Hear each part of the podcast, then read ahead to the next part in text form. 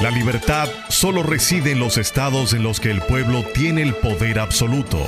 Por el respeto a los valores democráticos y la dignidad del pueblo dominicano, el rumbo de la tarde, plural, objetivo, comprometido siempre con la verdad. Con Juan TH, Rudy González y Georgie Rodríguez. Los poderosos ya están en el aire. Buenas tardes amigos, buenas tardes, gracias por acompañarnos en esta hora. Este es el rumbo de la tarde. Georgie Rodríguez, Juan Taveras Hernández y un servidor Rudy González. Como cada tarde, de lunes a viernes, 5 a 7 de la noche.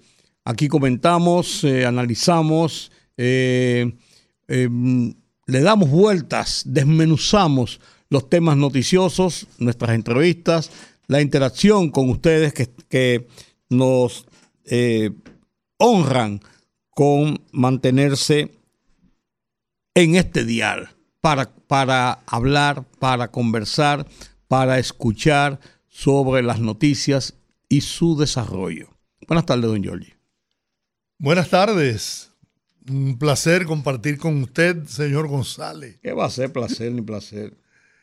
Después de la tragedia de todos los días, el pan nuestro de cada día. Señores, esto yo no, ya yo no.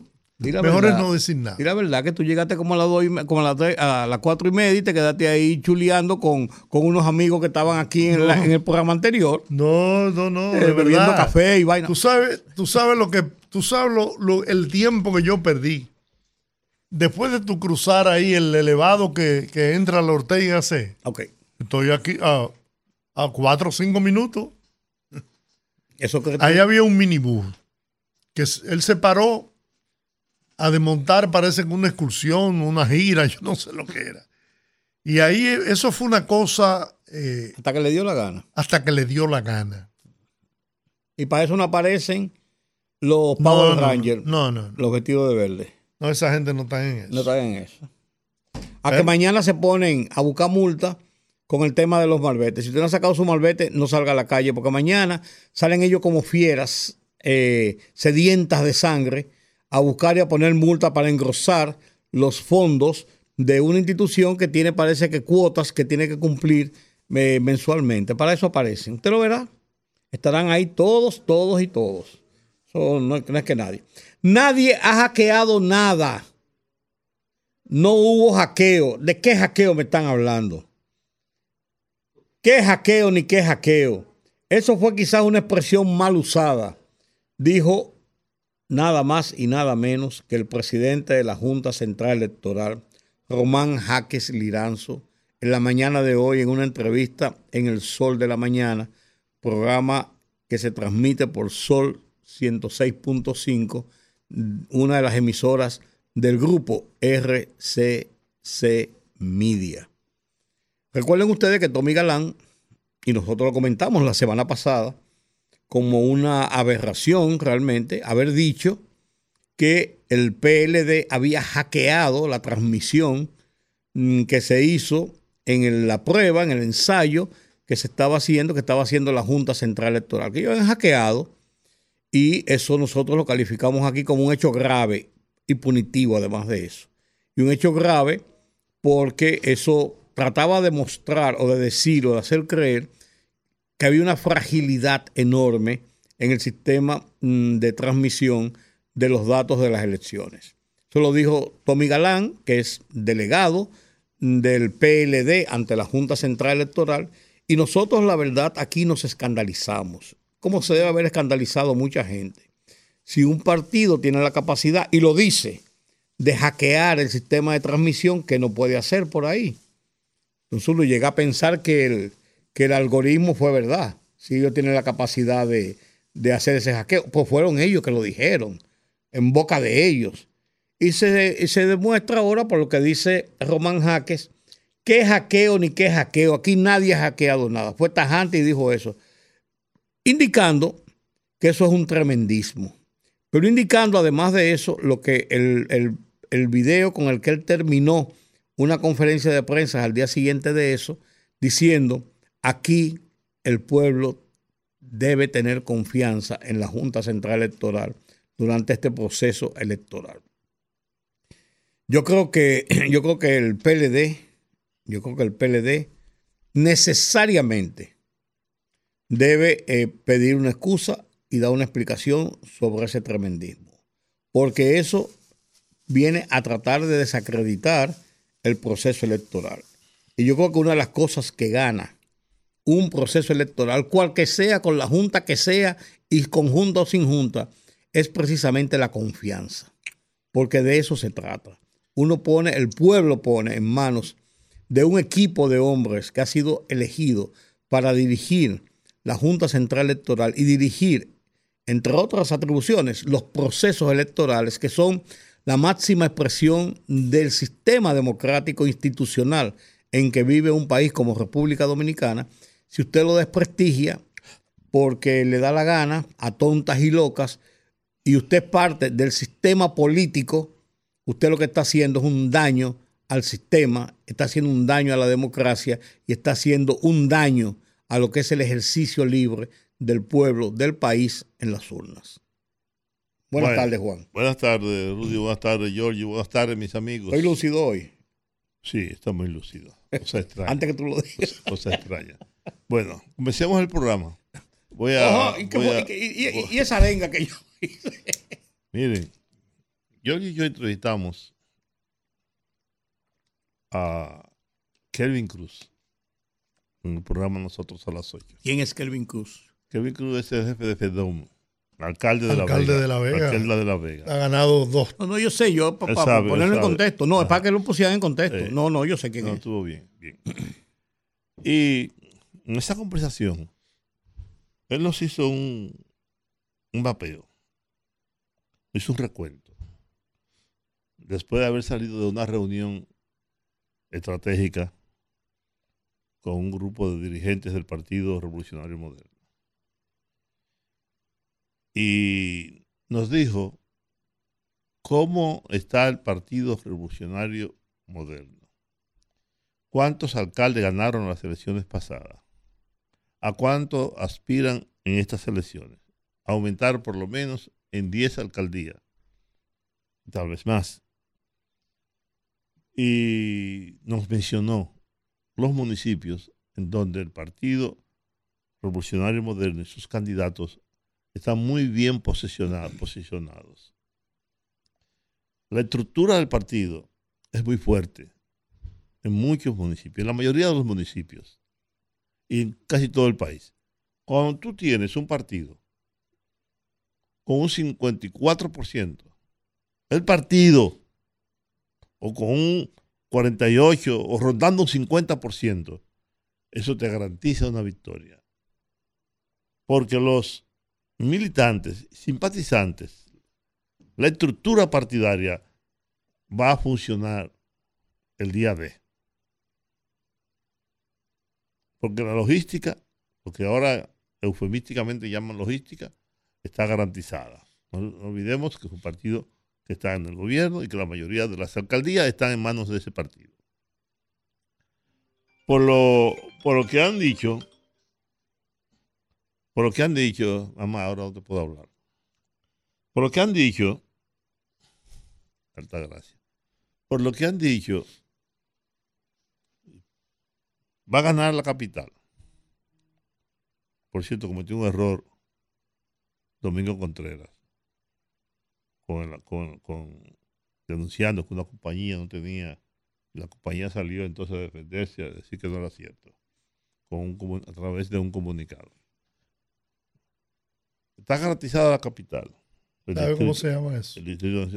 la patada del ahogado. No le ponga, no le ponga. bueno, está garantizada la capital. Dio Astacio se le ha despegado a Rifero, por mucho. Eran, nos dijo Dio Astacio que estaba por 15 puntos, pero me, dio, me dijo Dio Astacio ayer que no que era más. Que él no lo quería ni siquiera decir, pero que era más. Y es que el partido es demasiado poderoso en esa zona, en el municipio más grande del país. Betty, que estaba, que estaba, porque hay un buen alcalde, Betty no estaba muy bien, que digamos, sin embargo ha ido repuntando, repuntando. hasta el extremo de que nadie sabe lo que puede pasar. Por eso se está peleando. Aquí donde estaba Cherole, Andújar, es un fenómeno el señor que está ahí. Francis, Francis, Francis, que fue alcalde ya anteriormente. Francisco Peña. Francisco Peña. Un fenómeno, 70%. Kelvin en Las Vegas, 70%. En Santiago, en Santiago, dijo el presidente de la República que Ulises le llevaba casi 20 puntos al candidato del PLD, que también es un buen candidato. Y así sucesivamente en Barahona nos fue, nos describiendo cada uno de los municipios grandes, en donde la mayoría va a ganar el, PL, el PRM. ¿Qué le digo? ¿Qué le, qué le quiero decir? Georgie sabe que yo tengo días diciendo que hay un interés por desacreditar la Junta, por desacreditar el proceso electoral, por, por crear un ambiente de duda, de transparencia y de honestidad en el proceso y en sus resultados. Pues ya los resultados son previsibles. Previsibles. Ya antes se había dicho que era que el PRM y el gobierno andaba comprando alcaldes. Y que había comprado 20 alcaldes. De los 58 que tenía, usted le agrega 20. Ya estamos cerca de un 70%. Creo que ha dicho también Luis Abinader, que el PRM va a ganar alrededor de un 70% de las alcaldías de todo el país y de los municipios distritales. Cuando le preguntaron a Danilo Medina, dijo, vamos a esperar que vengan las elecciones. Pero mientras tanto, ocurre lo que está diciendo Rudy. Todo eso es para generar un conflicto, generar un problema, que ya lo generaron las elecciones municipales pasadas, con el intento de sabotear las elecciones y la denuncia que hizo el que hoy es jefe de la policía sobre lo que estaba pasando. Ustedes no lo recuerdan. Debe haber, se supone que debe haber un interés de todos los partidos en que este proceso sea diáfano, en que quitarle, despejarlo de toda duda y confiar en una Junta Central Electoral, cuyo presidente incluso se ha dicho que ha estado más cerca de la oposición que del partido de gobierno en el pasado. Sin embargo, como decía Robertico aquí, que lo estaba felicitando, alguien nos felicitó por la entrevista con Robertico aquí en el programa. Como estaba diciendo Robertico, el partido está inmenso en ese trabajo de ganar las elecciones municipales, porque sabe la importancia que tienen. Yo he dicho también, y no soy el único que lo ha dicho, me doy ese bombo tampoco, ni me gusta, de que aquí hay que suspender las elecciones de medio tiempo, que hay que volver a, unas elecciones cada cuatro años, una sola, unas solas elecciones, que sean, que sean, que incluyan los municipios, los distritos municipales, las diputaciones, las senadurías y la presidencia de la República, como era antes. Pero no cada dos años, porque eso lo que permite que estemos en campaña los cuatro años. Es que la clase política dominicana reflexione al respecto. Los inconvenientes que generan dos elecciones, una y seis meses después otra. Y es verdad que lo que pase ahora en febrero se va a reflejar, como lo dijo ya Danilo Medina, en su momento, en lo que pasa en las elecciones presidenciales. Si es verdad que el PRM va a ganar casi todos los municipios grandes, Santo Domingo Este tiene el 23%, 23% de la matrícula total del país. El, es el municipio que más ha crecido, esa, zona es la que más ha crecido en los últimos años y que ha ganado más diputaciones. Es más que yo creo que debería haber dos senadores, no uno, no, dos. Dos senadores en vez de uno. Que me dicen que la, la, muda está bien posesionada, por cierto. Eh, ¿Cómo se llama? Cristina Lizardo. Esa señora fue muda durante 20 años. Bueno, entonces, eso me preocupa. Que quieran dañar el proceso. Que quieran crear dudas. que quieran crear, como diría la gente, cualquiera cizaña. Para que después, lo que va a pasar después. Si eso ocurre como estaba previsto, como lo dicen las encuestas, como lo dicen los estudios, de que el PRM va a ganar cerca del 70% de los municipios, aquí hay gente interesada en crear un problema. En crear un problema. Que es, es lo que hay que evitar. Ese problema. El presidente de la Junta y los miembros del Pleno han tratado por todos los medios de despejar el camino, de que las elecciones se realicen. Miren, son unas elecciones muy complejas, porque ahora, ustedes se imaginan los 158 municipios, ¿verdad? ¿Cuántos regidores tú crees que son? Tú tienes el dato ahí, Rudy. ¿Cuántos regidores? ¿Cuántos, regidores en todo el país? Yo, tengo aquí. Vamos a buscarlo.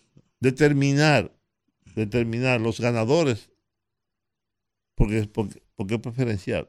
El son, voto son preferencial. 3.800, eso es fácil, son 3.884 cargos y son 158 municipios. Eh, hay que restarle a eso, pero también hay que restarle las, los presidentes de juntas municipales y los vocales, pero son casi No, yo- 3.000 Yo digo regidores. regidores, sí, dos, dos mil y pico regidores. Yo te voy a En decir todo ahora país. son. En todo el país. En todo el país. Entonces, determinar. En la capital eso, solamente son 37. Bueno. Y, es un municipio y- como otro cualquiera. y así sucesivamente. Determinar los ganadores el día de las elecciones va a ser muy difícil. Eso va a tomar, me está diciendo Edwin Ibares ahora, eso va a tomar dos o tres días. Siempre, siempre se toma, se ¿Tú toma te bastante imaginas tiempo. dos o tres días contando los votos de los regidores? no solamente eso, sino que muchos de esos casos primero se impugnan en las mesas, después van a las mesas, a, la- a las mesas distritales o municipales, y después de eso, después de eso, van para el Tribunal Superior Electoral un montón. Eso es. Eso es, eso, eso es cosa de dos semanas, tres semanas en Mira, muchos sitios. Ese otro elemento que tú acabas de agregar son las impugnaciones. Claro. Dice, Pero según vi, también han recusado a uno de los jueces, a uno de los miembros, porque no son jueces, de la Junta Central Electoral. del Pleno. Ujú.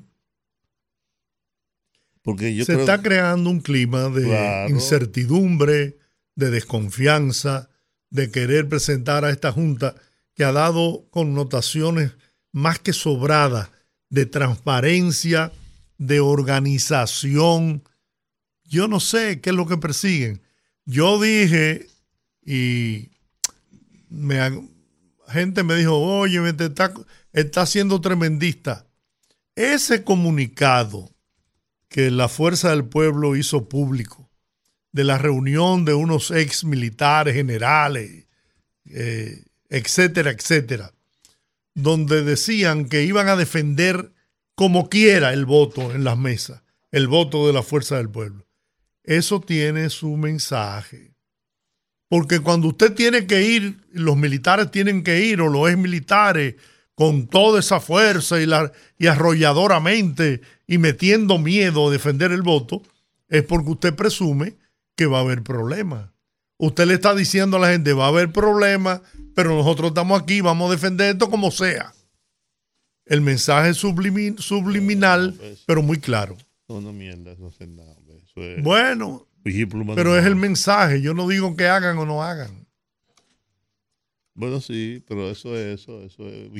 La Junta Central Electoral hasta este momento ha actuado con rectitud, con transparencia, le ha permitido y ha dialogado y ha consensuado todas las decisiones con los partidos políticos, pero el problema está en que cuando usted se siente que va a perder el proceso, usted tiene que buscar una justificación. 158 alcaldes, 235 directores distritales, 1.164 regidores, 735 vocales. Te imaginas. O sea, 1.164 regidores. Esa campaña que trataron de hacer en contra de Carolina, sucia. Campaña sucia. Con- lamentablemente que Domingo se prestara a eso a mí, de verdad que me extraña. Pero Por cierto, ¿ustedes vieron las declaraciones de Roberto Salcedo? Es viejo.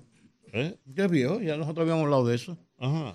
Sí, lo, de lo de lo del caso de Domingo. Sí. Sí. eso fue cuando la disputa que él tuvo con Domingo. Oh, Porque pues- Domingo dijo algo de por qué él se había ido del, del COSI, había dicho que, que a él lo, lo empujaron a renunciar y que cuánto. Entonces Roberto Salcedo dio esas declaraciones diciendo que él se había ido porque había una compañía que se había aliado con, con otros regidores y que sé yo cuánto. Eso, pues, eso, eso es viejo, eso tiene ya como, como un año y pico. Sí, pero duro. Yo no lo había Sí, visto. ah, sí, sí, sí. Alguien me lo mandó hoy. Yo se lo mandé. Sí, ¿quién fue está- que se yo, creo que, yo creo que lo vi circulando hoy en las redes, pero, pero, pero lo que te quiero decir es que no es una cosa del momento, por alguna situación del momento. Sí, pero Yo fui regidor en ese sí, momento sí, sí, eso es verdad. y había una normativa que reglamentaba la colocación de las vallas y fue, y fue violada. Siendo Roberto Sena- eh, alcalde, Sí, tú eras regidor. había, sí, Y no me acuerdo de eso. Tú eras, tú eras de la secreta. no, no. Incluso yo era vocero del Partido Reformista. Sí, pero de la secreta. Yo recuerdo. Que yo siempre me mantengo bajo perfil. Ajá, como ahora, ¿verdad? Estoy en bajo perfil. No. Vamos a perfectar Rudy. ¿Cómo es? Rudy, defiéndeme. No te quedes Es callado. que yo estoy en bajo perfil, entonces no puedo subir al perfil para defenderte a ti. ¿verdad? No, yo tengo- yo tengo, dime, mira. dime, ¿la compañía qué? Había una... Ahí se violentó todo ese. Mira, la contaminación visual de esta ciudad de Santo Domingo. Señores, es algo espantoso. Todavía. Mira, había una normativa que establecía que para colocar una valla, en, por ejemplo, la 27 de febrero, tenía que haber una distancia entre una y otra, no recuerdo si eran 200, 300 metros, no recuerdo bien. Eso se violentó. Aquí hay una, barra, una valla de esa, Pero- al la- una al lado de otra. Pero con excepción de las, de las barras altas, mientras estuvo Roberto Salcedo, casi por 10 años en la sindicatura, se descontaminó visualmente la ciudad, incluyendo el pleito que tuvo con los grandes comerciantes de la Avenida Duarte, que le quitó todos los letreros, que Sí. salían a la calle, que salían es- del borde es- de la acera. es- Incluso había correcto. uno de una tienda muy famosa de vender muchísimas cosas que llegaba al medio de la calle y uno decía, ¿y si eso se desprende un día? ¿Cómo ha Sí, pasado? sí.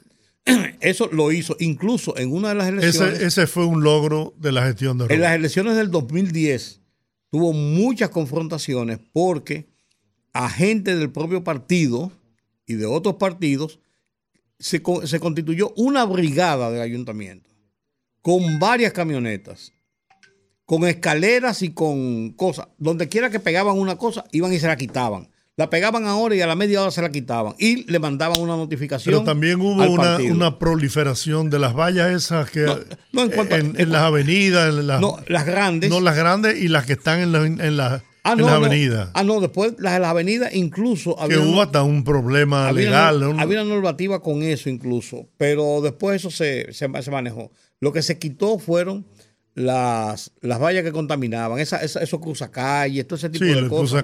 Porque la verdad, la verdad que la verdad que llegó un momento donde No, no, era una cosa era tremenda. terrible. Pero todavía hoy es grave la contaminación visual. No, eso se ha relajado.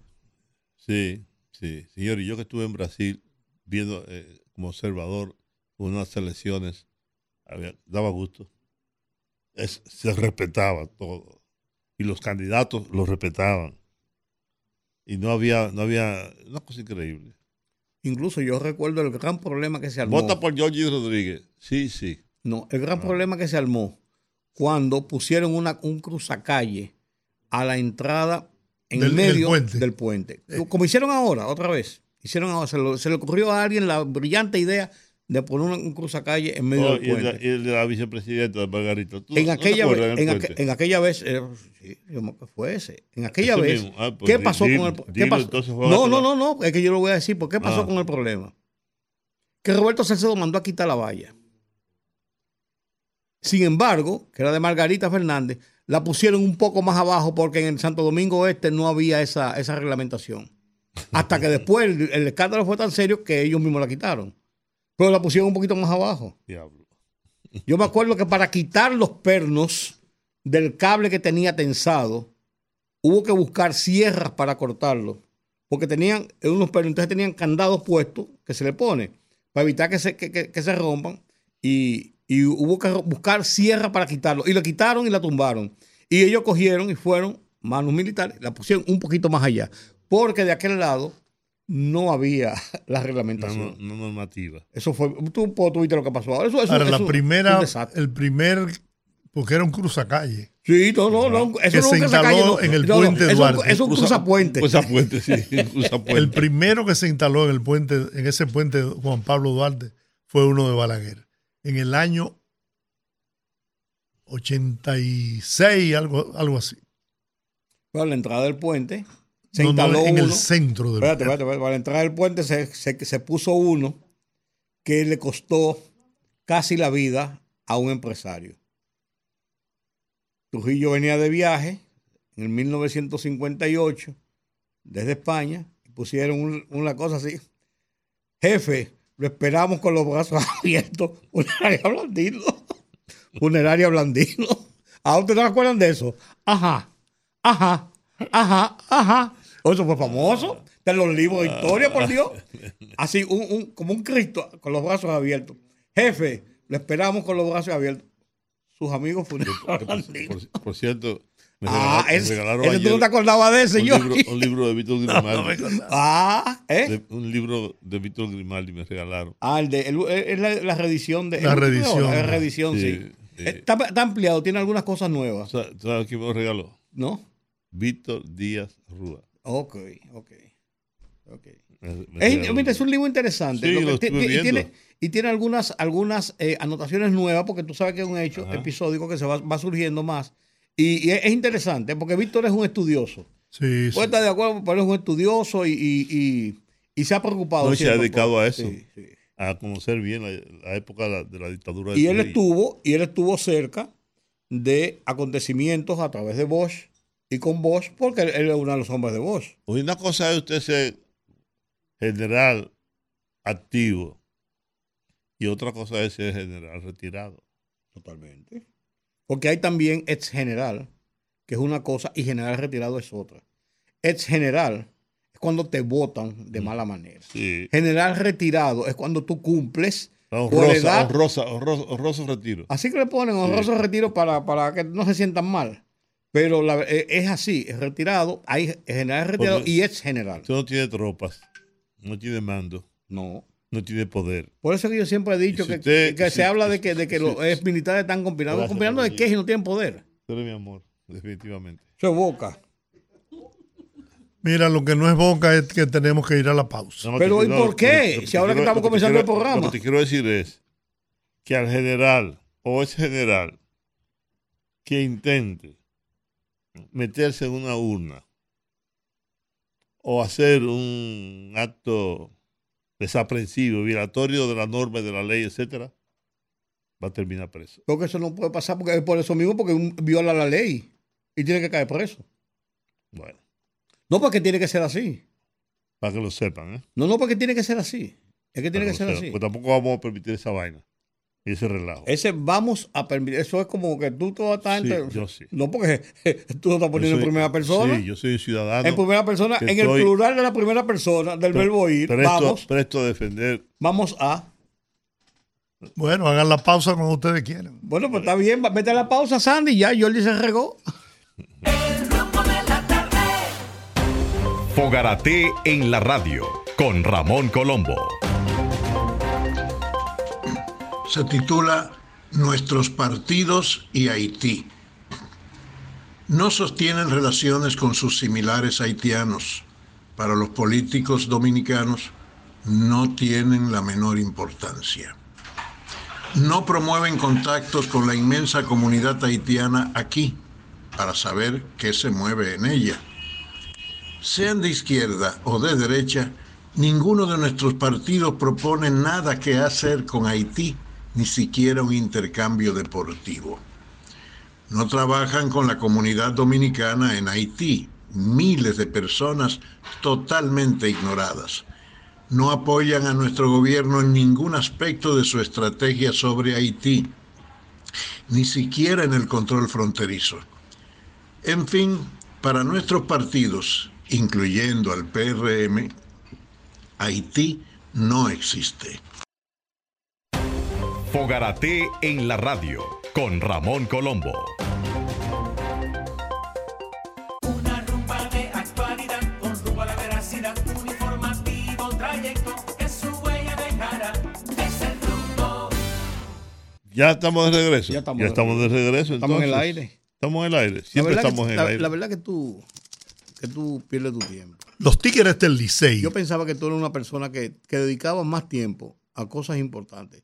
Mira, cuando nosotros pasamos de los 50 años, nosotros tenemos que hacer acopio de nuestro tiempo y dedicarlo realmente a cosas constructivas, que nos enseñen, Es verdad. o que por lo menos ratifiquen nuestras Es enseñanzas. verdad. Pero dedicarlo a, a- a oír basofia lo que y pasa es que hay cosas, que, hay cosas que, que te llegan precisamente para que tú veas qué tanto se ha degradado la comunicación en este país. Sí, pues yo prefiero que me lo digan y algo así. Oye, no. Porque la verdad que...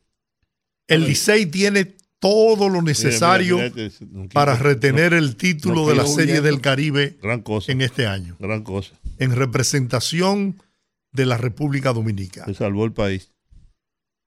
Bueno, el Licey está enfocando en hacer lo propio en la Serie del Caribe, ganar de nuevo Ajá, para el país. claro, para el país. Sí, claro, Bueno, la representación del si, país. pero si gana, el trofeo se lo lleva para, la- pa- para las oficinas del Licey. Sí, No, no. claro. Sí, señor. Sí, señor. Claro. La Liga Dominicana. En las oficinas de los equipos están, están, están los trofeos. pero la- el reglamento de la Serie del Caribe dice que es al- a la liga de- del país que le corresponde. Pero arranca y ve.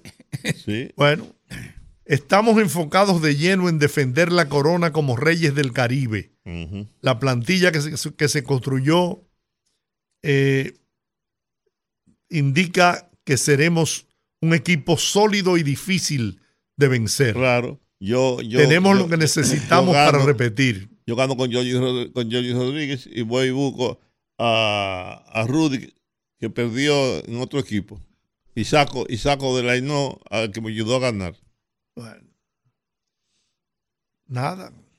Robinson Cano va eh, como refuerzo Ese muerto. del equipo. No, No. no, no, no, no, quemó la liga aquí. Quemó la liga. Uh, sí, sí. No, no, quemó la liga aquí. Sí. ¿Eh? ¿Quemó la liga o no quemó la liga? Pero, Que pero- no pero- le di- pero perdió. ¿Eh? No, pero bueno, uno, uno lo tenía que perder, pero, pero perdió. Pues no, porque quemó la liga, no. Eh, Aquí se, aquí se la lució bien. ajá. Es que Robinson Cano es bueno. Ah, sí, sí, claro. Él, tuvo su. Porque yo lamento que Una, haya, una pena que le pasara. su sí. Claro, pero. haya echado su... El, prim- el primer error que cometió fue haber salido de los Yankees. Ahí comenzó su, su declive. El primer error fue, fue meterse eh, a usar a usar Algunas esteroides cosas. Que estaban prohibidos. Ese era un seguro, seguro salón de la fama. Era Robinson. Sí, Robinson sí. Cano. Una superestrella. Claro. Va Claro. Junior Lake, Robinson Cano, Junior Lake es del escogido. Están, están, han conformado un equipazo. Ah, Claro. Los lanzadores, también hay un, Juan Marichal. un refuerzo. Juan Marichal. Eh, Soto. El otro que fue que ganó, eh, Julio, el de, San, el de San Cristóbal, ¿cómo se llama? El de San Cristóbal, que tuvo muchísimos problemas. Cerrijo, José Río. José Rijo, Pedro Martínez, su hermano Ramón. Con ese trabuco de piche, no hay quien le gane. Bueno, ¿Y Georgie, qué más tú tenías de los Tigres del Licey? la Serie del Caribe. Ajá. La ciudad de Miami está preparada para recibir a los equipos que se ¿Y por qué enfrentarán en la por qué- Serie del por qué Caribe. Miami? Si Miami no, no, no, no hay un equipo. No, lo que se buscó con Miami Ajá. fue eh, la cantidad de fanáticos La que parte van económica. a- a la los- rentabilidad sí, de la la- rentabilidad. Ah, ves, eso es lo que porque pasa. no va, porque no va, la gente no va a la Serie del Caribe. En México, Ajá. en Hermosillo va mucha gente y si el equipo de la casa va a las finales, se, puede, se te puede llenar un estadio, pero pues no. En, en Miami, el nuevo estadio de los Marlins se ha, se ha fomentado principalmente con mucha participación de latinos que hay en, en el estado de la Florida y llenan los estadios. Señores, fíjense cómo. Esta es la segunda vez que van a fíjense- jugar en la fíjense- Florida. Fíjense cómo es la vaina. La Florida no tiene ningún equipo del Caribe. No. No está, eh, no, no está, no es en Venezuela, no es en Cuba, no es en Panamá, no es en México, no es en la República Dominicana, es En otro país. En otro país, porque vamos a público. No, hombre. Bueno, porque es un evento económico. Tiene mucho que ver con lo No, económico. todos, todo es económico. Sí, pues ahí tiene mucho que ver lo económico. Claro. Y, y- Y sí. incluso las transmisiones eh, no son no han sido tan rentables en la Serie del Caribe, que es lo que, lo que más ha podido ayudar, pues no han sido tan rentables. Porque son ¿Cuáles son, los países, ¿Cuáles son los países que van? Va República Dominicana, Puerto Rico, Venezuela y México, que son los cuatro tradicionales, y como Va invitados Curazao, van Panamá, Curazao y Nicaragua. Nicaragua. ¿Y el equipo cubano? No, los cubanos jugaron dos años, dos veces en la Serie del Caribe, y no volvieron porque había un problema, y es un problema real con los cubanos, y es que los cubanos no tienen eh, jugadores profesionales, son todos amateurs, y todos entran dentro de un, de un sistema que no es el sistema aplicado de los protocolos de grandes ligas, que todos todos los, los- los- los países de la Serie del Caribe juegan de acuerdo a los protocolos principalmente de grandes ligas, porque la mayoría de sus peloteros juegan en grandes ligas. Entonces ellos no acoplaron con una serie de situaciones eso y nada más fueron dos años y no volvieron. Y encima de eso también estaba la parte en que... No, no, no, habían salvado la parte, la, la- la parte, la parte política, realmente se había salvado en ese sentido. No, yo digo la parte política, Ah. sino que como ellos tienen peloteros buenos, entonces son los, amateurs todos, sí. los otros, los coaches, los, los gerentes de los otros equipos de grandes ligas andan cazándolos. Ah, bueno, ese- eso pasó en el primero. En el segundo no pasó tanto, la segunda vez que fue. En el primero sí salieron varios y se, se fueron al exilio ahí mismo, o sea, buscaron un refugio político. Pero, pero ese, no, ese no era el problema principal. Desde el principio que ellos entraron, tuvieron que buscar una forma de acondicionar su participación por ese estatus de que son amateurs. Ah, No, no hay profesionales en Cuba. La transmisión de los juegos en que participe la República Dominicana se van a transmitir a través de Digital 15 en televisión abierta y en los sistemas de cable de ESPN Plus y ESPN Deportes. Pío, Pío va a ser la, la empresa, Pío, No, no Pío dice. Deportes. Porque ellos son los que más han hecho esa- ese tipo de transmisiones. Las boletas las pueden comprar entrando a la página oficial de los Marlins de Miami y señalar los días que quiere. Mucha gente, mucha gente de aquí, he oído a mucha gente que Pero se hay iba- boletas hasta 575 Sí. dólares. He oído mucha gente que se va para Miami porque Miami tiene un atractivo. Tú ahorita pasas una semana en Miami. Además de ir a los juegos, tiene muchas cosas que la gente va a los malls, va a los, a los outlets, va, hay muchos sitios donde comprar cosas y la gente, la gente va. Aprovecha una, una semana de vacaciones. Decía Munir Curi anoche que estaba allá en Miami, que se siente estafado ¿Por qué? por los precios. Ah, no, pero hay que entenderlo. Que está más- caro Miami que Nueva York. Ah, no, no de las boletas, sino No, no, el, precio, precios, el precio, el costo de la vida. El costo de la vida. Que los restaurantes, tú fácilmente se te van 500 dólares Sí, en un restaurante. Como yo, como en la carreta. Yo también. usualmente. No, pues en Miami, si tú vas al Versalles, la carreta está ahí mismo en la calle 8. No, y hay, la comida vari- es hay varios. Sí, pues en la calle, pues, te vas a la calle porque hay, hay varios ahí en la Sí, calle Ahí, 8. está la- ahí están los dos, la Sí, carreta y, y el Versalles. y Versalles. A mí me gusta la carreta porque es comida criolla. Cubana, chico. Sí. El problema mío es que a mi esposa no le gusta la comida cubana. Ah, bueno. Por, Por el, el sabor tomillo. del, del- sí, por ese, por ese sabor. no, No, no tienes que pedir tomillo. Hay muchas cosas ahí.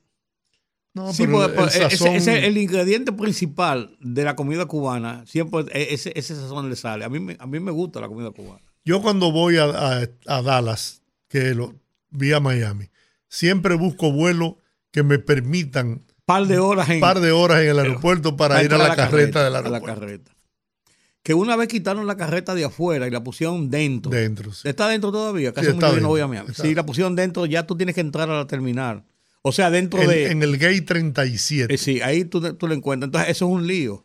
Porque antes tú lo encontrabas afuera, tú te chiqueabas, hacías tu cosa ahí, después entraba a, de- después entraba a, a migración. Pero. Lo a- que pasa es que ya eso, la seguridad la han ampliado y, y está todo controlado Bajo en la parte interna de... Hicieron una nueva terminal. Sí, sí. Yo no, yo no hace tiempo que yo no La voy- remodelaron. Yo trato de no cruzar, de no cruzar por Miami. es difícil. Cuando tengo, si voy a Miami El- tengo que ir a Miami. pues, Trato el, de no el cruzar por tráfico Miami. por Miami es... Pero es muy, es muy, pesado. di- sí, muy difícil. Las filas para salir de migración son terribles. Las filas para entrar a los sistemas de seguridad que tú tienes que pasar previo a entrar a migración o a la, o a la terminal es terrible, terrible, terrible. Tú pierdes dos horas ahí fácilmente. Fácilmente. Bueno, Pero ir a la carreta vale la pena. oh. ahí venden un arroz imperial. ¿Tú lo has probado? A mí lo que me gusta de ahí que hacen es una, una- unas masas de cerdo estofada Dios mío. con papas estofadas. ¿Te gusta o no te gusta? Se lo llevaron. ¿Dónde la hacen aquí? No, no sé. Ah, Aquí yo no he visto que hagan una, algo, algo de esa naturaleza. Bueno, eh, siguiendo con las con los temas del día, yo no tengo ninguno. Eh, ¿Qué más hay?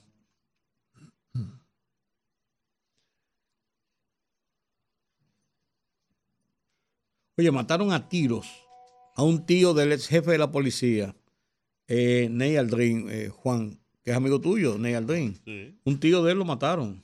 Ajá. Sí, sí, sí, lo mataron. Es un coronel retirado. Y lo mataron. 70 años tenía. Cuatro impactos de balas en distintas partes del cuerpo. Según estableció el médico legista. Eh, le entraron a tiro. ¿A dónde? Estoy, estoy, estoy, esto está lentísimo. Yo no sé qué pasa. con- Está lentísimo. Eh, estoy buscando para decirte específicamente dónde fue el tema. Aquí está. Eh, se llamaba Tony Batista. Bautista. eh, en Santiago. En el residencial El Ejecutivo, al norte de Santiago. Mira, en Santiago hay muchos sicariatos y muchos y mucha- muchos tiroteos. Para los que gustan de los eh, cigarrillos estos electrónicos. Los guapos. Sí. Bueno, hoy se vivió un momento de mucha tensión esta tarde en los pasillos del Palacio de Justicia de Ciudad Nueva, cuando le explotó la batería de un cigarrillo electrónico que tenía en un bolsillo del pantalón uno de los imputados en el caso Antipulpo. Lo explotó. Sí. Ya, puedes- ya puedes imaginarte lo que eso representa, ¿no? Bueno, ellos no están ninguno en prisión. Había una, seguro que había una audiencia y, y se presentó, porque si está en prisión no tiene, no, no hay una razón para que ande con un, con un papel ni con nada en los bolsillos, que no sea su identificación. Sí, pero eso es, eso es pequeñito. No, no, y te quiero decir que no debe andar con nada en los bolsillos si está preso. Si no está en prisión, entonces sí, si está en una prisión domiciliaria que puede ir de su casa, pues está bien. Bueno, ¿vieron? La República Dominicana es el único país de América Latina que avanzó en la lucha contra la corrupción. Hablábamos ayer. Eh, avanzó dos puntos, se coloca en un 35%. Si tú te pones a ver, te pones a ver, sigue siendo uno de los países con muy alta corrupción en el mundo. Cero, cero, es lo más desastroso. Y hay países que tienen hasta 150. República Dominicana, yo tengo ahí el, el- el- el informe. República Dominicana está todavía en el círculo rojo, porque va subiendo de rojo, se va degradando amarillo hasta blanco. Todavía está alto. Importante es que no haya degradado o que haya, se haya reducido. Eso es importante y hay, y hay que consignarlo. Fue uno de los dos países de, de América Latina Que, que- que Que- más mejoraron. que su mejoraron posición. su, su posición. La verdad es que si tú te pones a ver en el, en el, en el ranking completo, lo voy a buscar, en el ranking completo, es, es penoso lo que está pasando, no en América, en el mundo, con el tema de, con el tema de la corrupción. No hay país que se salve de la corrupción. No hay país que se salve de la Por eso corrupción. en China los fusilan. Pues hay, pues hay mucha corrupción. Sí, Lo por eso, decir, por- hay, por eso los fusilan. eso, eh, ahí es lo que hay un régimen de consecuencias. Claro, lo que- pero hay corrupción. O lo sea, no la corrupción es un cáncer que no hay forma de que, de que se haya podido erradicar en ningún sitio. Ah, por supuesto, porque son seres humanos. No, y es el dinero del Estado y es Sí, dinero pero- fácil. Porque son personas, son seres humanos. Igual que en Singapur. Se fusilan. Cometiste un error de esa naturaleza, una indelicadeza, como diría Joaquín Balaguer, te fusilan. Y está bien fusilado. ¿Quién? Joaquín Balaguer o- ¿eh? No, pues ya se de manera de, de fusilarlo. Mismo Ok. con los carmelitas hace mucho. Ok, aquí está, aquí está, aquí está el ranking.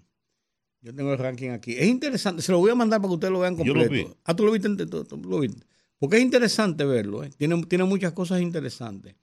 En este ranking, es República Dominicana, República Dominicana, en la corrupción, la percepción de corrupción. Ustedes saben quién es el que, el que representa Transparencia Internacional en República Dominicana, ¿verdad?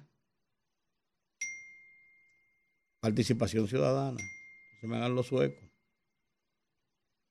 Sobre República Dominicana, el país que menos corrupción tiene en el mundo, está en un 90%, es Dinamarca, le sigue Finlandia, Nueva Zelanda, Noruega, Singapur, tu país, Todos países, todos Suiza, países Suiza, todos Sui- países Suecia, europeos Suiza, o. Neerlandia, eh, eh, Alemania, Luxemburgo, Irlanda, Canadá, Estonia, Australia, Hong Kong, Bélgica, Japón, Uruguay. El país que mejor lucha contra la corrupción tiene, menos corrupción, es Uruguay. Y bajó su índice. Está en, el lugar 73. De América Latina le siguen Barbados, que está en el lugar 69 y subió eh, un peldaño. Eh, Estados Unidos de América, que está igual que como estaba el año pasado, con 69, en el lugar 69. Le siguen después Chile, que bajó y está en el lugar 66. L- Después Bahamas en el lugar 64. Estoy hablando de- de- de- de la región. Eh, en la- la- España, eh, Qatar, Dominica en el lugar 56. Después está Italia, Eslovenia, Costa Rica en el lugar 55 y subió. Santa Lucía está igual en el lugar 55 también. Está Polonia, Eslovaquia, eh, Chipre, Georgia, Granada en el lugar 53, Granada. Después está Fiji, Arabia Saudita, Malta, Mauritania, Croacia, Malasia, Grecia, Namibia, Manatú, Armenia, Jordania. Entonces después sigue bajando muchísimo hasta llegar a Jamaica, que está en el lugar número 44. Le sigue entonces, eh, eh, está China, está en el lugar 42. Cuba está en el lugar 42. Eh, eh, les- bueno, hay una, una que robar en China. Colombia en el lugar 40. Mira, está mucho mejor posicionado que muchos países. Colombia. Después está Guyana. Guyana francesa en el lugar 40 también. Surinam en el lugar 40.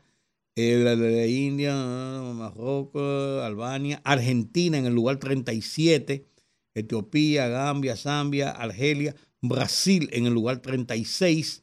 Serbia, Ucrania, eh, Bosnia-Herzegovina, República Dominicana en el lugar 35. Eh, tiene 35 y está en el ranking, cuando es en el ranking mundial, en el lugar 108. Egipto, Nepal, Panamá, en el lugar 108 también con 35, igual que República Dominicana, Trinidad en el lugar 35, igual que República Dominicana en el 108, Ecuador en el lugar 34, eh, en el lugar, en el lugar 34, eh, Turquía, Angola, Perú en el lugar 33, van bajando, mientras más bajo es, más alta es la corrupción. El Salvador en el lugar 31, eh, México 31, eh, Bolivia 29, eh, Paraguay 28, eh, Liberia, Nigeria, Irán, Líbano, Zimbabue, diablo, Guatemala en el lugar 23, Honduras en el 23, eh, Camboya, Congo, Nueva Guinea, Eritrea, Afganistán, Burundi, Chad, eh, República Democrática, Sudán, eh, Haití en el lugar 17, Nicaragua 17 también, eh, Venezuela 13, Somalia eh, en el 11. O sea, Venezuela está en el número. Tiene, uff, en el 13. En el 13. Wow. O sea que los niveles de corrupción en Muy Venezuela alto, son muy alto, espantosos. muy alto, muy alto. Mucho más Venezuela. alto que nosotros. Venezuela, Nicaragua, muy alto. Haití, en el 17. Bueno, Haití está mejor que Venezuela. Increíblemente. eso. Bueno, pues del ranking. Es interesante verlo, verlo de conjunto. Eh, Ahora, ¿de qué viven los que hacen ese, ese, ese, ese estudio? de jugar de eso, de vivir de eso. Transparencia Internacional viven de eso. ¿De qué? De eso, una- es una ONG. No hay corrupción. Es una ONG. Bueno, aquí lo manda Participación Ciudadana. Tú tendrás, busca los símiles en muchos países, quienes son organizaciones ONG también, viven de las ONG. ¿Quiénes pagan las ONG? Ausaí. Los gobiernos, primero, y después de eso reciben fondos internacionales. Aquí, por ejemplo, Participación Ciudadana, USAID y la Unión Europea. ¿Es así? Bueno, hoy es el Día Mundial de la Juventud. Ay, el día de nosotros, qué suerte. Pasamos por ahí hace, hace mucho. Pasará tuyo, sigo ahí. Claro. Ajá. Y con ese motivo, la vicepresidenta de la República, Raquel Peña, estará esta noche encabezando la entrega de la vigésimo octavo Premio Nacional de la Juventud, dedicado a la protección del medio ambiente y el cambio climático. La vicepresidenta también estará esta noche en Santiago de los Caballeros encabezando la entrega del vigésimo octavo Premio Nacional de la Juventud, No, pues el presidente iba para allá. Lo anunciaron que el presidente dedicado iba a la para allá protección del medio y que lo iban a hacer en ambiente los jardines de- del monumento. y el cambio climático, celebrado en los jardines del Gran Teatro del Cibao. ¿Y qué ha pasado? Porque el presidente está anunciado para eso. Bueno, pero pueden ir los dos, No, no, si ella, si lo, al menos que tú te opongas. no, no, si ella lo va a entregar, me supongo que ella va en lugar del presidente. Claro. No digo cualquier, pueden ir los dos, ¿por qué no? Pero está anunciado aquí, está anunciado aquí, hoy, hoy, está anunciado aquí. Pero que yo no entiendo. Ah, no, esto, esto es el jueves. Está Mañana estará ella, la en- vicepresidenta en Barahona. En Barahona. Esto es el jueves en a Barahona. la inauguración de la tienda La Sirena. Oye, esa cadena de tiendas se ha expandido por todo el país. Ah, Y también va a encabezar la inauguración del nuevo edificio de bienes nacionales. Bueno, Pero yo vi en la, en la agenda del presidente, que yo la tengo, la estoy buscando, de hoy, martes, que el presidente iba a estar esta noche en eso de. En eso de, la juventud. de la entrega de los premios de la juventud. Este señor habla como si no estuviera frente a un micrófono. Eh, excúsenme, señores. Se aleja del micrófono. Sí, es la, la falta de costumbre. Acuérdense que ustedes son los, los expertos en este tipo de cosas. Corríjanme, ayúdenme Ajá. para que la gente pueda oír bien a uno. Te va a hacer, te, te, te- te- te va a hacer gambado para que te pongan botas. No, pero es verdad, es verdad. Ustedes son los que manejan esos, manejan esos, esos, eh, esos eh, cosas, esos ciclos, esas cosas. ¿Cuántos días faltan para las elecciones? Bueno, hoy 18. estamos a 31, mañana estamos a día primero, 18, 18 días. días. 18 días. Entramos en el mes que es muy fácil de con- contarlo, no me quede contarlo. El día pues menos 18. Y 18 días, faltan eh, dos fines de semana. Y el tercer fin de semana que viene, que es domingo, es el día de las elecciones. Este fin de semana se celebra ya el el final del Festival de los Cerezos Ah, sí, este fin de en semana, San sí, José de, sí. de Ocoa. Tú vas. Mm, eh, Ojalá, ojalá el sábado poder ir. Déjame ver si, si, si no tengo compromiso con el helicóptero mío y podemos ir. Pues tengo que primero chequear porque Un la compañía... tienes un colibrí, ¿verdad? La no, colibrí, no, espérate.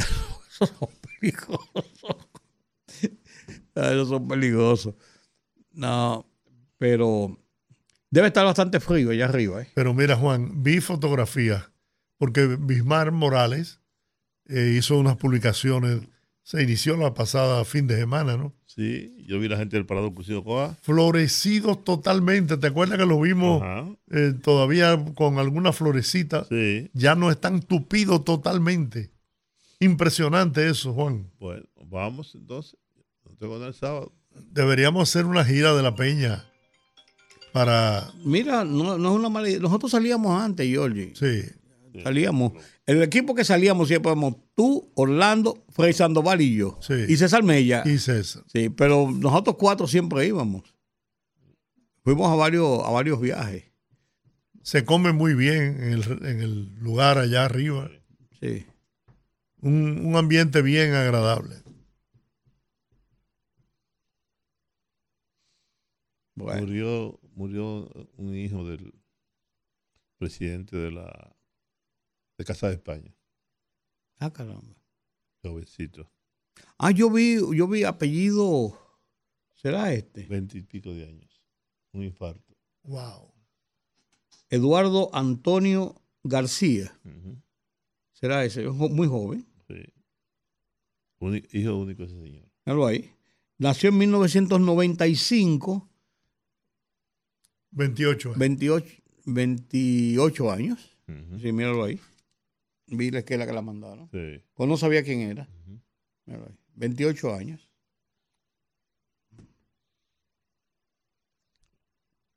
Eso es Ay, duro, ¿no? Qué pena. ¿Y de qué, de qué, de qué, de qué murió? Un infarto. No un infarto. Sí. Traba- creo que estaba trabajando para, o tenía algo que ver con eh, la Fórmula 1. Mm, Pero me dicen que ayer, justo ayer, antes de ayer, estaba caminando allá, revisando unas obras que estaban construyendo en Casa de España junto con su padre. mira eso. Muy joven. Sí, muy joven, claro. Qué pena. Menos de 30 años. Sí, sí, sí. sí. Se supone que esas cosas no deben pasar. Aunque hay muchas personas que tienen problemas eh, que no se les descubren, problemas genéticos. Sí, que, que, que estallan en el momento cuando ya. Claro. Hay un jugador de baloncesto de 22 años, 23 años, en la cancha, eh, se desplomó. Un infarto fulminante. Y eso ha ocurrido en varias ocasiones. Eso es una pena Por, porque. por eso ahora los equipos hacen estudios muy minuciosos de los atletas antes, antes de hacer grandes inversiones en ellos. Uno a veces se pregunta por qué, pero eso son las cosas que pasan. Yo habla con la gente. No habla con la gente. Tenemos que hacer la pausa. Ya hicimos la pausa. No, ¿No hicimos la pausa? no, Ah, pues entonces vamos a la pausa. claro. Ah, yo pensaba que habíamos hecho la pausa. El rumbo de la tarde. Bien, estamos de regreso al rumbo de la tarde. El tema que más está llamando a preocupación en el país en este momento es la campaña que, desde mi punto de vista, se ha orquestado con el propósito de minar la credibilidad de la Junta Central Electoral. Hemos hecho contacto con un colaborador nuestro permanente, un hombre que siempre está disponible para, para orientar a nuestra audiencia y me refiero a Servio Tulio Castaño. O mandarle que sea una botella de vino si es un colaborador que siempre está con nosotros. Bueno, tú ni siquiera te acuerdas de él cuando quiere que te, te dé una entrevista. Oye, pero tú... Este pero, hombre... pero es verdad. Bueno, Un Vega Sicilia, aunque sea. Un Alión. pero tú le mandaste uno ya. ¿Eh? Yo espero tú le hayas mandado uno. Lo que pasa es que la relación de Servio Tulio y yo es diferente a la tuya. Tú estás diciendo que es un colaborador, entonces a los colaboradores se, le- se les atiende. Servio Tulio es un hombre que siempre está disponible. Servio Tulio, gracias. Buenas tardes. Hola. No, parece que se... ¿Tú no la abriste aquí? Aló, hola, buenas. Se nos fue Servio Tulio. Desde que le dije del Vega Sicilia, se le cayó el teléfono. Vamos a intentar de nuevo Eh, para, para tratar el tema desde su óptica. Desde su óptica sobre la situación de la Junta Central Electoral, Más que de la Junta del proceso. del, diría, cómo sí. ha manejado el proceso precisamente. Pero eh, es una voz autorizada la de. Servio Tulio y un hombre, un analista de, mucho, de mucha profundidad, con mucho conocimiento, que cada vez que eh, emite sus opiniones en diferentes temas a través del programa y en cualquier lugar donde se encuentre, contribuye a formar y, eh, y a, y a orientar al pueblo dominicano. Así que tenemos ya a Servio Tulio Castaño en línea. Buenas. Buenas. Bueno, buenas amigos queridos. Una vez más, gracias por la llamada. Sí, aquí diciéndole a Georgie que te mande el Vega Sicilia ese que tiene aquí escondido, porque él dice que tú eres su colaborador, entonces que mande un Vega No, Sicilia. él es mi amigo. No, yo amigo soy yo. Que no me ponga todo ofreciéndole sin, sin, sin cumplirle. No, pero gracias por la llamada. Y gracias por la cobertura la semana pasada. Sí. Para nosotros fue un bueno. privilegio haber transmitido ese, ese conversatorio tan, tan aclaratorio, ¿no? Tan orientador, Y amplio. amplio. sí. No, y sin pasiones, sin Sí. pasiones. Estrictamente técnico y jurídico. Sí, sí, sí, sí. Yo creo que Quisimos sí. sacar el componente político porque de eso es de lo que se trata. Estaba la academia ahí. Era la Totalmente academia. la academia Sí. de manera eh, sopesada, en fin, haciendo sus planteamientos. Sí. Bueno, Servio, comentábamos hace un rato y retomamos el tema sobre la Junta Central Electoral, el papel trascendental que tiene en este momento en la, con relación a la organización de los procesos electorales. Eh, siento, eso es una eh, apreciación muy personal, que se está tratando de minar la confianza de ese organismo que ha dado demostraciones sobradas de su transparencia, de su independencia No hay de sugerencia. y de su gerencia. Correcto. Sugerencia Entonces- porque, Me gustaría escuchar tu evaluación. bueno, eso es parte de la cultura política también. ¿eh? Cada vez que se acercan los procesos, eh, generalmente eh, se presentan situaciones como las que se están dando. Yo lo que veo es que la Junta ha tenido hasta cierto punto mucho cuidado. Honestamente hablando lo digo. Independientemente de que se haya recusado a uno de sus miembros. Porque he visto que todo lo que está haciendo lo está haciendo consensuándolo con los partidos políticos. Sobre Sí. todo porque las normas eh, que rigen el sistema electoral y el sistema político en la República Dominicana son un poco difusas en muchos de esos artículos. Y cada vez que la Junta Central Electoral quiere resolutar o reglamentar, se presentan problemas con los partidos. Esa es la realidad. Ahora, yo lo que digo es, a mí no me preocupa ni siquiera que nosotros tengamos un sistema político que no sea lo suficientemente fuerte como quisiéramos que sea. A mí lo que siempre me preocupa, porque he visto que es lo que ha pasado en otros países cuando se descalabra el sistema político, es que se desacrediten los órganos constitucionales. Me refiero al Tribunal Superior Electoral y a la Junta Central Electoral, que creo que ambos están haciendo una excelentísima labor.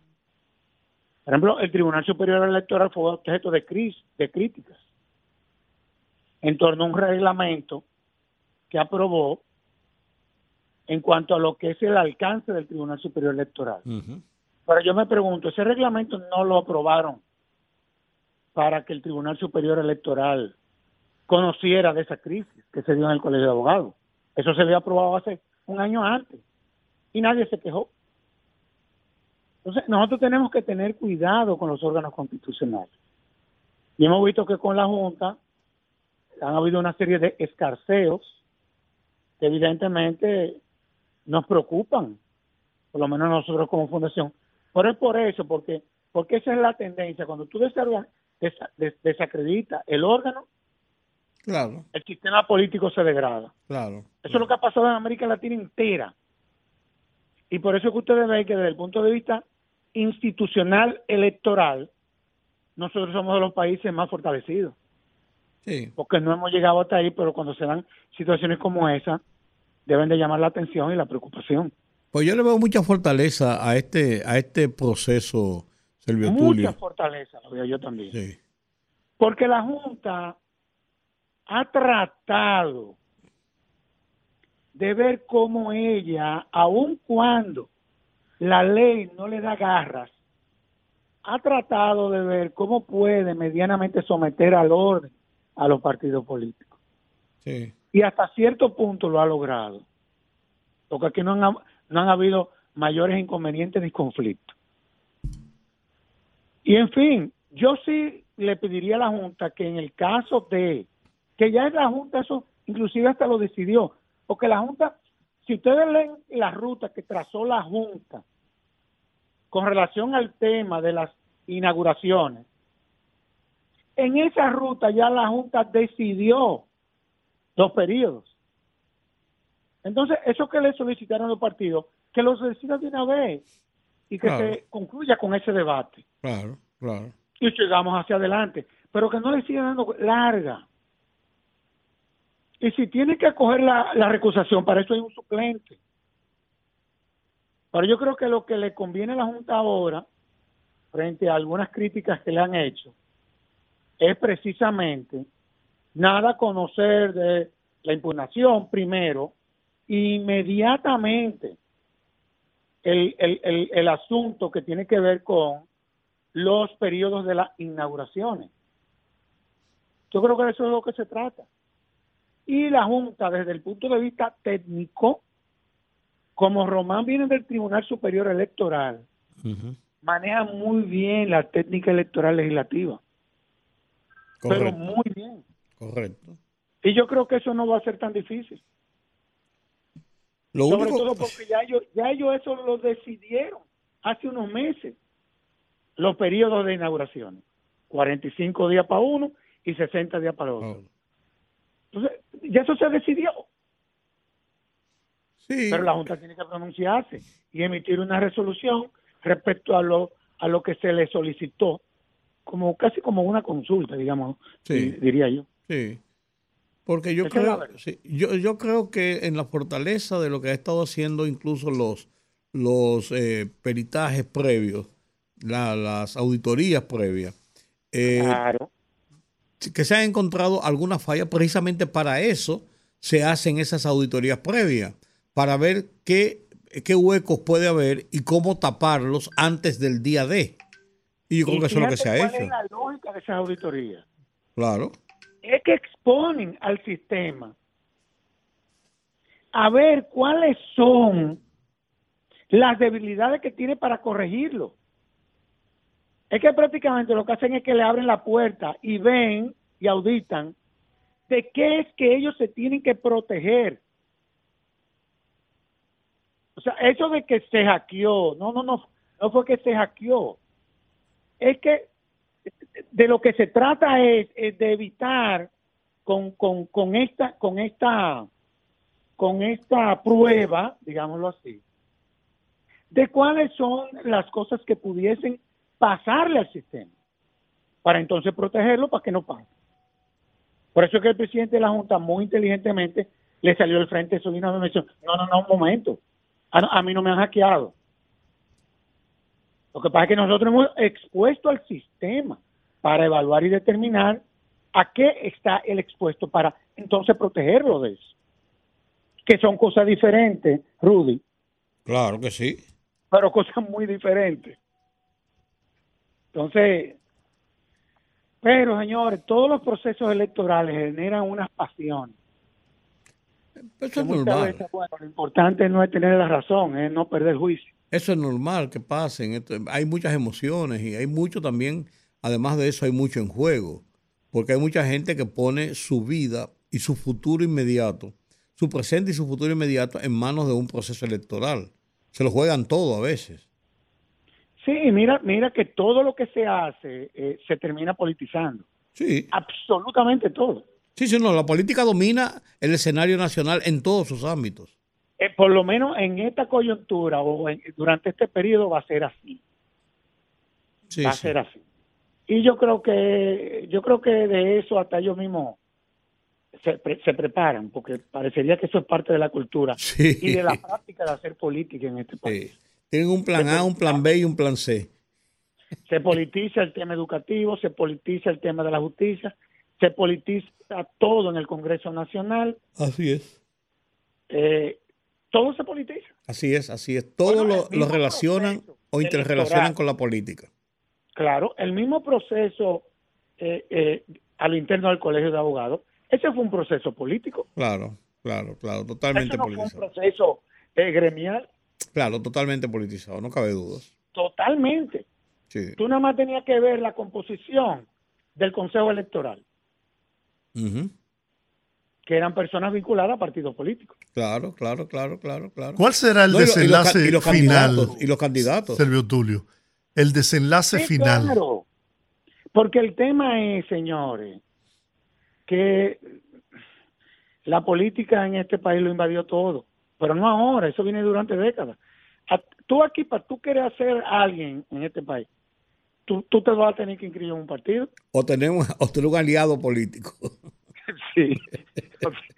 Pero de, de que, de que lo invadieron todo, Así es. invadieron el tema de la educación, todo, todo lo han invadido. Sí, sí, sí, definitivamente.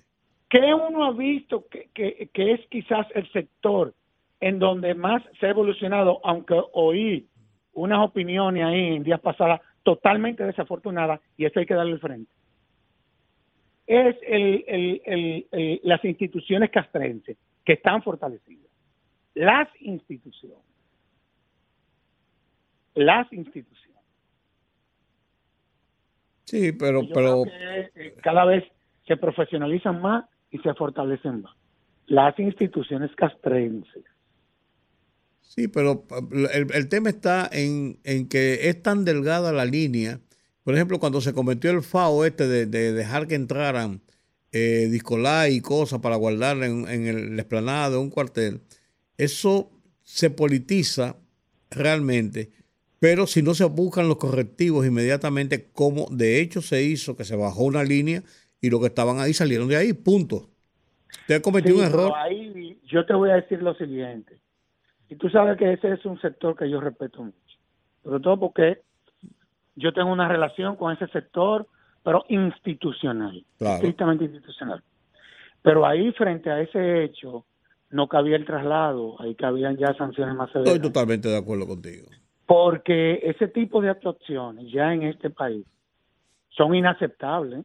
Sí, estoy totalmente como de acuerdo. son inaceptables algunas declaraciones que se dieron en días pasados de personas que habían tenido en el pasado vínculo con esas instituciones. Claro, claro, claro, claro. Aquí el que rompa el orden institucional, totalmente de acuerdo. tú puedes estar seguro que va a terminar en la cárcel. Totalmente de acuerdo. Es que tiene, es que tiene que ser así. Muchas veces, Tiene que ser así. para que a nadie se le ocurra.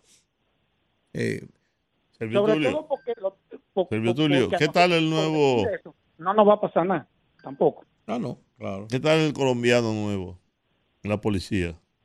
Una estrella.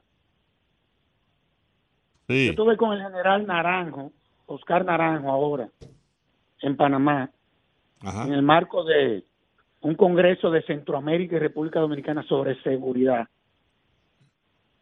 Y estuvimos hablando de del ex general.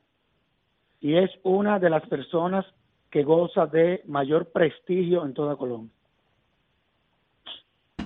Eso lo dice Oscar Naranjo. Que es, que es una de las estrellas de la lucha contra el narcotráfico. Bueno, Oscar Naranjo durante varios años fue electo el mejor policía del mundo. Y para que ustedes tengan una idea con quien tengo una relación de amistad, para que ustedes tengan una idea, Oscar Naranjo, que fue el director de la policía ya más emblemático que ha tenido Colombia, porque profesionalizó la policía, terminó siendo vicepresidente de Colombia sin ser parte del partido del, de- de- de- de- del que gobernaba en ese momento. y por consenso el partido, aun cuando los estatutos decían que tenía que ser un miembro de su partido, por un consenso que se generó, terminó siendo el vicepresidente de Colombia. Así es. Es una cosa, para que ustedes vean el, pre- el- el prestigio y la profesionalidad que hay ahí. Aparte de que nosotros hemos asumido muchas políticas, eh, sobre todo en, en- en- todo lo que tiene que ver los programas de formación y el trato del policía con el ciudadano de la Policía de Colombia. Así es. O sea que yo creo que el presidente, yo creo que dio un excelentísimo paso. Qué Esa bueno. es la verdad. Bueno, ojalá que venga con los mejores deseos de, de ayudarnos. Sí, el anterior cumplió su misión. Le tocó el- el- el- probablemente lo más duro. Eh, cometió algunos errores, perfecto, eh, que están a la vista. Bueno, aquí de lo que se trata es que hay que seguir adelante Así y es. parecería que el presidente le va a dar continuidad a todo lo que es ese proceso de transformación y modernización de la policía.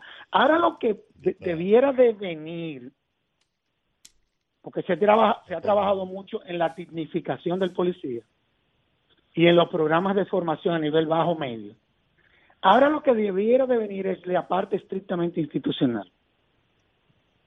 O sea, seguir implementando la norma, seguir con las evaluaciones de desempeño, los procesos de depuración. Yo creo que ese será el próximo paso. Bueno, ojalá. Ojalá. Y ustedes vuelven otra vez a, a participar en las comisiones y a, y ayudar en eso. Ustedes como que se han retirado. No, la comisión se retiró. Ya, ya el proceso está en camino. Esa es la verdad. Ok. Y, y yo creo que está a la vista de todo el mundo. Que se, que se siguen dando situaciones eh, con la policía. Eso va a durar un tiempo y, en, y, y no lo estoy justificando, pero en todas las policías del mundo se dan situaciones como las que muchas veces nos encontramos aquí. No estoy justificando, pero no es, no, no es, no es una conducta propia de la policía dominicana. Es que instituciones como la policía, que son instituciones de hombres armados, que muchas veces van a esos órganos personas que no reúnen los requisitos. En eso hay que, es que, es que hay que seguir trabajando para que no se den situaciones como la que se dio el fin de semana pasado, totalmente innecesaria, No, Con la de. médico. Claro, claro. la de- pero un la- disparatazo. sí, claro, lo de San José de Ocoa, fue un disparate de marca mayor. Que, han llamado la atención. No, y también lo de diciembre con la gente del, del DICRIN y la DNCD. No, hombre, de por Dios, pero ya, que no se sabe nada todavía. Eso, lo- eso, lo- eso, eso lo, ha pasado un mes y pico y no, no se ha dado Sí, una información oficial. no de la policía, del Ministerio Público. Sí, pues hay que dar una, una información oficial de eso. Es el Ministerio Público que tiene que, que tiene que investigar eso, no la policía. La policía no se puede investigar a sí misma. Claro. Y cuando se dan situaciones como esa, yo creo que el Ministerio Público tiene que ser más efectivo, honestamente hablando. Está claro, está claro. Servio, vi unas declaraciones del doctor Milton Rey Guevara con relación a la ley de la Dirección Nacional de Inteligencia. ¿A dónde tú piensas que terminará es el, el proceso? ¿Hay que reformar la ley? ¿Será sometida al Congreso?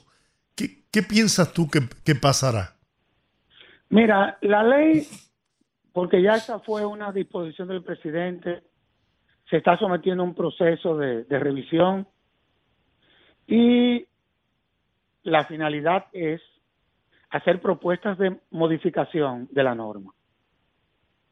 Por ahí es que va la cosa, porque en la reunión que sostuvimos ayer, que duró tres horas, y en donde, bueno, tuvimos una participación, nosotros lo que acordamos con el consultor jurídico y con el director de la DNI, Luis Soto, que es un caballero, dicho sea de paso, un caballero, Sí, Yo sé, lo yo que conozco. acordamos fue eh, preparar propuestas concretas para luego entonces eh, juristas expertos evaluarla y ver, y ver qué es lo que se le va a remitir al Congreso. De eso es de lo que se trata. Y, y, y, en esa reunión el, el, el gobierno entendió con claridad que aquí no se trata de acorralar a nadie, no, no, no es eso. Es de ver de qué forma podemos construir una propuesta de reforma que pueda mejorar esa legislación que siempre genera y ha generado debates en todos los países en donde se han probado textos normativos como eso. Y me refiero a México, hubo un debate grandísimo, Argentina, Perú, Chile, España, entre otros. Entonces, ¿qué estamos haciendo? También estamos, estamos que hemos querido, estoy hablando como fundación, Sí. Sí, sí. y eh, pero como fundación, y, y te estoy explicando sobre qué base vamos a hacerle nuestros aportes a la comisión, de la Pero- cual nos han incorporado. Pues el camino es el camino es la reforma. ¿Perdón? El camino es la reforma. el, el camino de la reforma y, y, y el consultor jurídico estuvo muy abierto y, y Luis Soto también. Ellos sí ayer aclararon algunos aspectos que yo creo que eh, eh, por lo menos eh, en el caso nuestro nosotros vamos a tener que revisar porque porque quizás no era como probablemente en principio nosotros creíamos pero con la explicación que ellos dieron, pero la realidad es que hay unos artículos ahí que han llenado de preocupación absolutamente a toda la sociedad dominicana, Servio Tulio. Inc- incluyendo al propio presidente de la República que está en la disposición de que eso se revise. Servio Tulio, ¿y qué tal el reglamento de la ley? Eh, ya se comenzó Mira, a el trabajar. reglamento de la ley, Porque el reglamento es importante. sí, ellos lo están trabajando todavía. Lo que pasa es que hay disposiciones que no son de la competencia de un reglamento, sino que son estrictamente atribuciones que tienen que estar en la ley. Por ejemplo, el catálogo de definiciones. Esa es una. Los principios. Ayer vimos que hay una serie de principios, pero hacen falta otros. Por ejemplo, en el conversatorio que se tuvo en la Universidad Católica Amado y Maestra, un hecho que surgió, que le pareció a todo el mundo inexplicable, es que no hay ningún tipo de, de reglamentación para quién debe ser el incumbente de un organismo de inteligencia de esa naturaleza, sino simplemente una persona que nombra el Poder Ejecutivo. No, pero también hay otras cosas, hay muchas cosas. Por ejemplo, el tiempo para tú poder desechar eso. Eh, la, eh, cómo tú, la clasificación, eso pudiese estar en, el reglamento, pero lo- hubiese sido más recomendable que estuviera en la ley. Por ejemplo, un catálogo de definiciones. ¿Qué es inteligencia? ¿Qué es contrainteli- contrainteligencia? Bueno, me dicen que va a estar en el reglamento. Pero hay artículos ahí que deben de ser Bueno, yo, yo uno como, derogado como y dije, otro transformado. Por ejemplo, dije- el de las telecomunicaciones. como dije no en verdad artículo, yo creo que el artículo 11, por ejemplo, debió ser mejor redactado, más explícito, más claro. Mira, pero se salva con la, la inclusión de un párrafo. Ya, y no bromamos más. Ya nosotros lo redactamos en la fundación y lo vamos a proponer. Ah, bueno. Por ejemplo, el 9, el 9, eso, eso hay que verlo con lupa. Mm. Porque ¿qué es lo que pasa? Te ponen a las telecomunicaciones como que van a estar bajo la protección de la DNI o bajo la responsabilidad. Y la responsabilidad de las tele, de, de, de las de, de todo lo que es telecomunicación Juez. y ya hay una sentencia del Tribunal Constitucional. Eso es responsabilidad de Telefónica y del Indotel.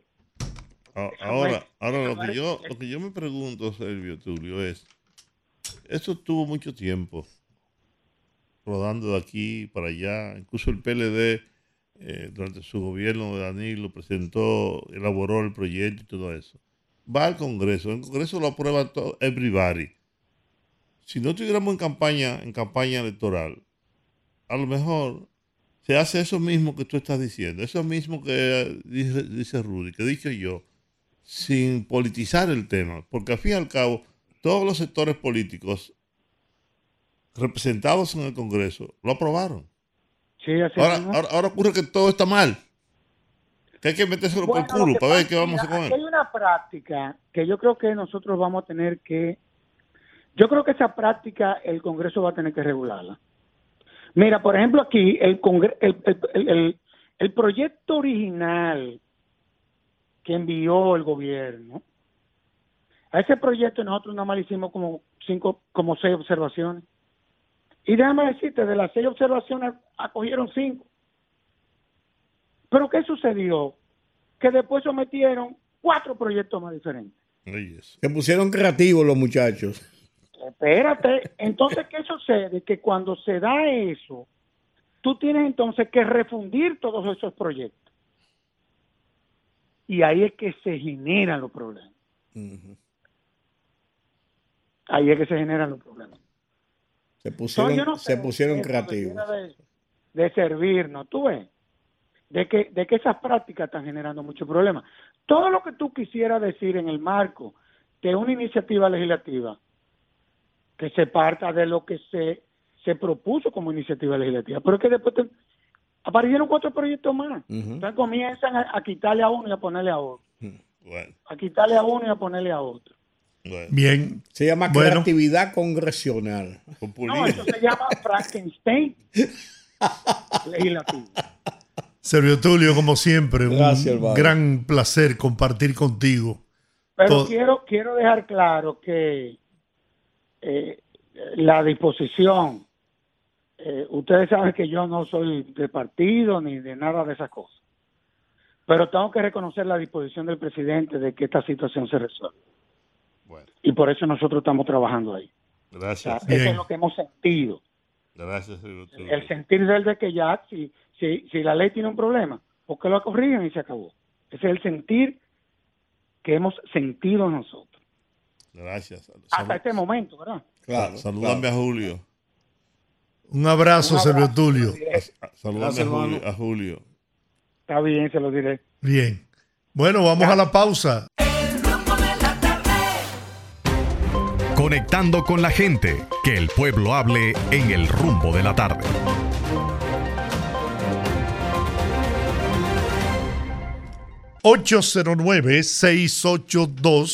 ...809-682-9850. Repito, 809-682-9850. Las llamadas internacionales sin cargos en el 1-833-380-0062. Buenas. Bendiciones. Amén. Sí.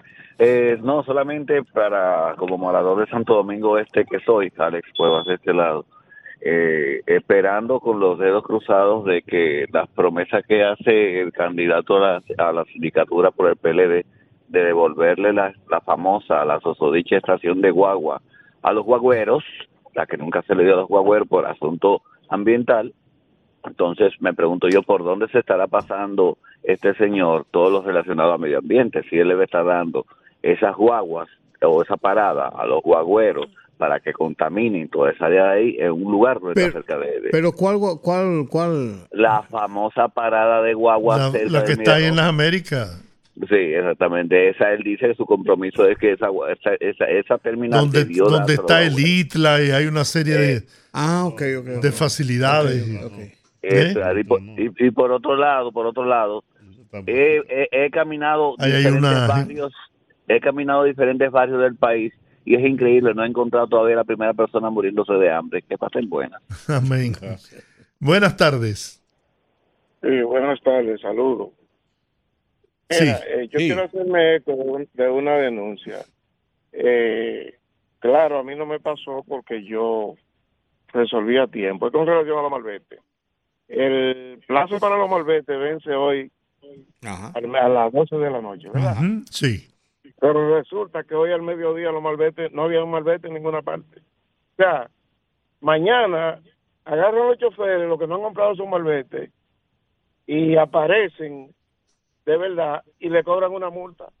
Hay Sí, así es. 220 mil vehículos que no han adquirido el malvete. Pero yo le voy a decir Y una no, cosa. hoy- Yo le voy a decir una hoy- cosa. hoy no había- al mediodía no habían hoy. usted, no había usted, usted estaba buscando allá en alguna en algún No, sitio? yo no, yo tengo, yo tengo mi malvete. Él dijo que tiene eso resuelto el suyo. Pero, do- pero ¿dónde? Porque es que hay muchos sitios. A lo mejor en algún banco o en alguna Señores, en asociación se los- acabó. En todos los bancos no habían hoy, no habían malvete.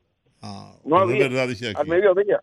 Entonces, que no den plazo hasta el 31 a las 12 de la noche. Ah, no, si aquí dice, uno de los muchachos de control de nosotros dice que él fue hoy y compró su malvete. ¿A qué hora pregúntele qué fue? No, ¿a qué hora tú fuiste, Sandy? Como a las 10 de la mañana. Bueno, yo le estoy hablando que después de las 12 no había Ah, Él dice después del mediodía. en ninguna parte. Entonces, Pero mire, señores, mire, está bueno que le pongan una multa a todo que no sacó el malvete. Deben poner su multa. Lo que pasa es que no todo el mundo tiene los cuartos como tú Señor, para comprarlo. se- señor, mire, eso tiene tres meses diciendo que saquen el maldito malvete. Ajá. Si usted no lo sacó, pague su multa. Cuatro mil pesos. No importa, usted debió sacarlo. No, cuatro mil No, No cuesta cuatro mil pesos. No cuesta Pero cuatro usted no puede pensar que todo el mundo es igual que usted, hermano. Pero no cuesta cuatro mil pesos, cuesta mil quinientos pesos para los carros de cinco años atrás. No, Y el de- de mi vehículo cuesta tres mil quinientos. Porque es uno de de- mi vehículo. Porque Sí. de cinco años para acá. Y no son, sí, de cinco años para acá.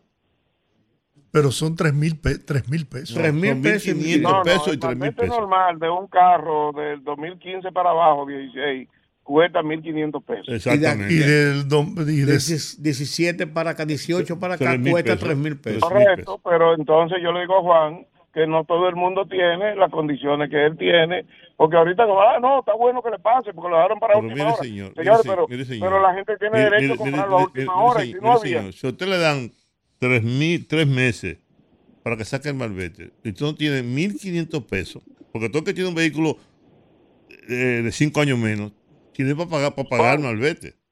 Juan, pero a los gobiernos le dan cuatro años y se religen porque no le da tiempo para resolver No, los problemas. es otra cosa. No gente no, no. Ya usted lo está politizando. Está bien, sácalo, vamos. Vamos a hablar de otra cosa. Bien, gracias por estar en sintonía. Oh. Vamos a ver usted, Eso buenas. pasa siempre. Te dan tiempo suficiente para. Es más, está ahorrando los 500, 500 usted los reúne. Buenas. Ah, pero para comprar cerveza y beber romo y vaina, ahí- ahí sí hay cuarto. Muy bien. ¿Cómo. Todo bien. Yo estoy con Juan TH. Por aquí hay como cinco bancos. Y en esos tres meses, vacío. Ahora usted ve todos los banquitos, los chiquitos y los grandes, llenos de gente. Si usted no consiguió, oye, la gente dice, no, porque, como dijo ese, que él no tiene la posibilidad de Juan TH. Pero señor, usted consiguió los cuartos ahora. ¿Y por qué no lo consiguió antes? Pero que él, lo no se refiere a su caso, él tiene su marbete desde hace Ah, bueno, días. pero a cualquiera. Ajá. Pero está Pero diciendo que que no hay malvete en ningún sitio. Y ya, y lo ya, ya dice él que sí que hay malvete. El que lo consiguió ahora lo puede lo pudo conseguir antes. ¿Tú ves? Está ahorrándolo, mira, está ahorrándolo. Está ahorrándolo. Exactamente. Oh, oh, fíjese una cosa. Aquí están pasando muchísimas Lo cuestiones. que pasa es que eso ocurre siempre. Sí. Aunque vamos a dar una prórroga. No, se acabaron la prórroga, punto. Tú tuvo tres meses para sacar el malvete de manera cómoda, yendo a un banco, comprando su... Yo, yo saqué mi malvete de una vez. No era tanto lleno. Fíjese una cosa. Aquí está pasando muchísimo. Usted ve el caso de ese señor con, con la pancarta. Eso no es fortuito. Inclusive a él se le está investigando y se le está investigando a los policías cuando años.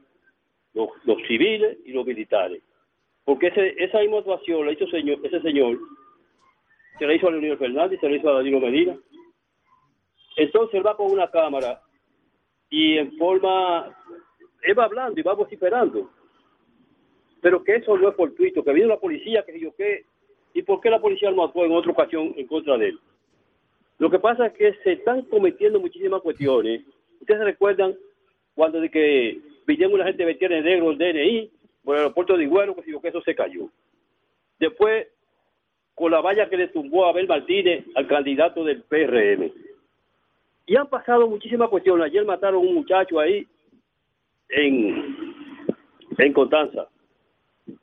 Y le quemaron, le, rompieron los vidrios a tiro a una candidata a regidora en San Pedro Macorís y el candidato a, a síndico.